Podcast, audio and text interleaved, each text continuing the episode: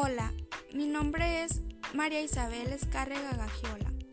Actualmente curso el cuarto semestre en el Colegio de Bachilleres del Estado de Sinaloa, Cobay 08, profesor José Rentería. Hoy voy a presentar el concepto de la biología.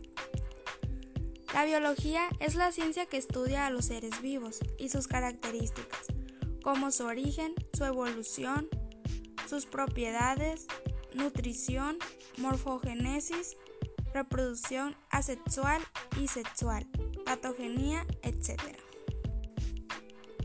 Así como sus procesos vitales, su comportamiento y su interacción entre sí y con el medio ambiente. Algunos ejemplos de biología son biología molecular, que estudia todo relacionado con la genética.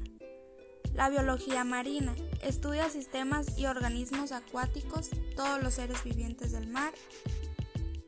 La bioquímica, que explica y analiza la vida basándose en las reacciones químicas.